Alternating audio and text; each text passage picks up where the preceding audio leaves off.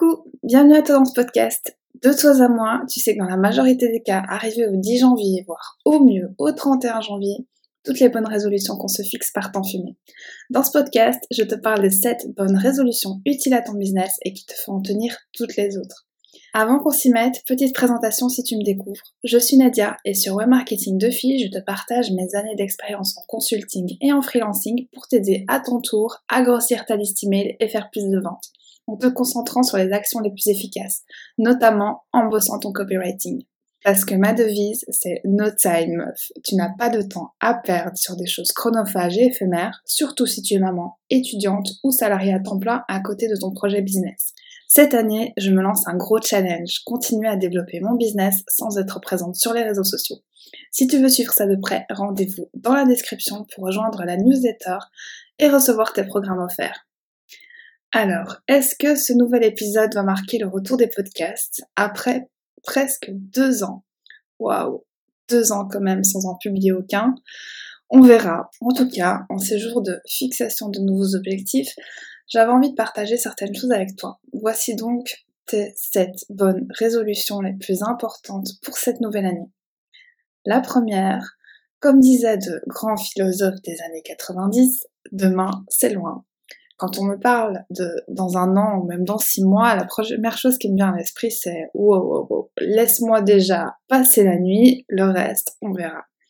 Alors il vaut mieux te fixer des objectifs trimestriels plutôt qu'annuels. La fin de l'année, c'est loin. Tu peux te dire que tu as le temps et procrastiner et du coup arriver en panique le dernier trimestre pour tenter d'atteindre tes résultats. Alors que si tu te fixes des objectifs raisonnables tous les 90 jours par exemple, tu peux facilement les atteindre et rectifier encore trois fois dans l'année ce qui n'a pas été. Je fonctionne comme ça depuis euh, presque deux ans et à chaque fois que j'ai mis en place mon plan de 90 jours, mes résultats ont augmenté, contrairement au moment où j'étais en total freestyle. D'ailleurs, ça me donne une idée. Et si tu nous parlais de tes objectifs, ou en tout cas des choses que tu aimerais faire durant ce premier trimestre, et puis, ben, tu y reviendras. Donc, tu me laisses ça dans, les commentaires. Et puis, ça te permettra d'y revenir euh, dans trois mois pour voir où tu en es exactement. Si tu te demandes comment fixer tes plans de 90 jours efficacement et être plus productif cette année, clique dans la description pour recevoir ta formation offerte. Ça m'a aidé à bien comprendre la méthode et aujourd'hui, honnêtement, je peux plus m'en passer. La deuxième chose, oublie les veilles concurrentielles et les réseaux sociaux. Une fois que tu connais ton marché et ton avatar mieux que tes propres gosses, tu sais ce qu'il a l'habitude de voir passer comme contenu et de consommer. Donc maintenant, contente-toi de poster tes propres contenus et basta. Je te déconseille de suivre les personnes qui sont sur la même thématique que toi. Tu auras toujours une personne plus belle, plus riche, plus douée ou qui a de meilleurs résultats que toi. Dis-toi que tout ceci n'est qu'une façade et une question de point de vue puisque on ne montre uniquement que ce qu'on veut bien montrer. Embellir les choses, clairement, ça fait vendre, ça envoie du pâté, mais au final, c'est qu'un angle bien précis. Et souvent, quand tu grattes, les gens que tu envies ont une vie dont tu ne voudrais même pas. Si tu avais tous les détails, ça ne te dirait absolument rien. D'ailleurs, tu peux cliquer sur le i en haut à droite pour écouter ou réécouter le podcast Ce que ce mari galant t'apprend sur ton business en ligne. Alors qu'on soit bien d'accord, je ne te dis pas de supprimer totalement tes réseaux sociaux. J'avoue, au début de ton projet, c'est le moyen le plus rapide de toucher des gens, même si c'est assez court-termiste au final comme choix. Je te dis juste de ne pas y être physiquement.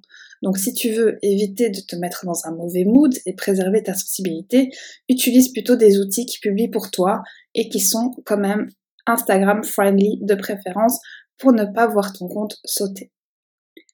La troisième chose, parle peu et agit plus. Ça rejoint un peu le point précédent. Peut-être que les autres passent leur temps à parler de leur journée, de leurs projets, de leurs résultats en story. Et si toi, t'es peut-être plus discrète, c'est pas pour ça que tu n'avances pas. Publier des stories heure par heure ou presque, ça prend un temps fou. Reste focus. Surtout si tu as peu de temps libre, crée-toi une bulle, préserve-toi et avance chaque jour un peu plus sur tes projets. Et puis quand ça sortira, ben ça fera bien du bruit. Quatrième chose, entoure-toi des bonnes personnes. J'avoue, ça fait grave cliché comme conseil, mais comme disait Jim Rohn, on est la moyenne des cinq personnes qu'on fréquente le plus. Pour te donner un exemple, si une de tes amies les plus proches porte du rouge à lèvres, tu finiras par en porter toi aussi, même si c'est pas grandement juste friendly. Et si ton entourage est pourri ou néfaste, remplace-les par des personnes qui te font vraiment du bien.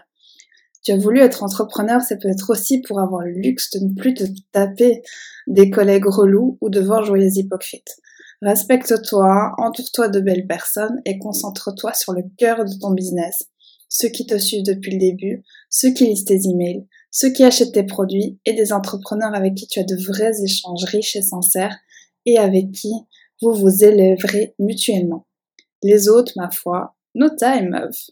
Et si tu ne sais pas vers qui te tourner pour t'aider dans tes décisions pro, que tu sens seul et peu soutenu dans ton projet, j'ai créé la Sphère, un mastermind coaching hybride où je réponds à tes questions directement sur ton téléphone et on réfléchit tout ensemble à ta stratégie avec une communauté d'entrepreneuses déterminées comme toi à tout déchirer cette année.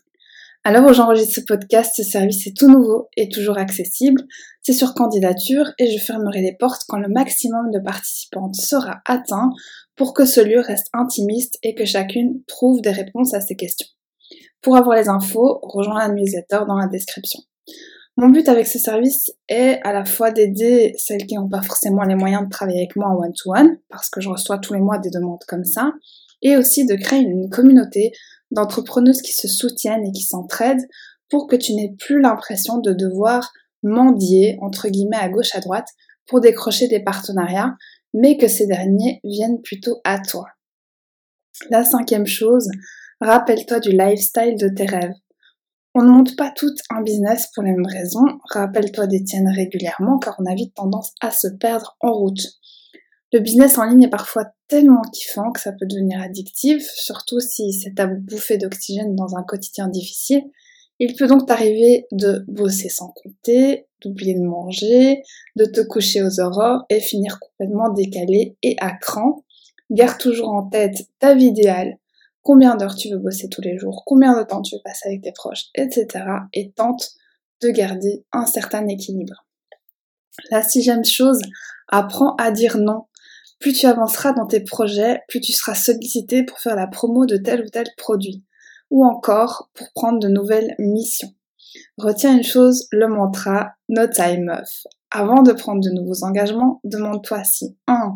ça nourrit tes objectifs du trimestre en cours, deux, si tu es dans une urgence financière et si c'est le cas, comment tu peux gagner plus avec des actions plus rentables, comme créer une formation, automatiser tes formations existantes, faire la promo de produits dont tu as l'habitude et dont tu sais que les tunnels de vente convertissent, ou encore créer une séquence email. Une fois que les fondations de ton business chillionnaire seront posées, libre à toi d'accepter de nouveaux partenariats et qui sait, tu feras sans doute de très belles rencontres.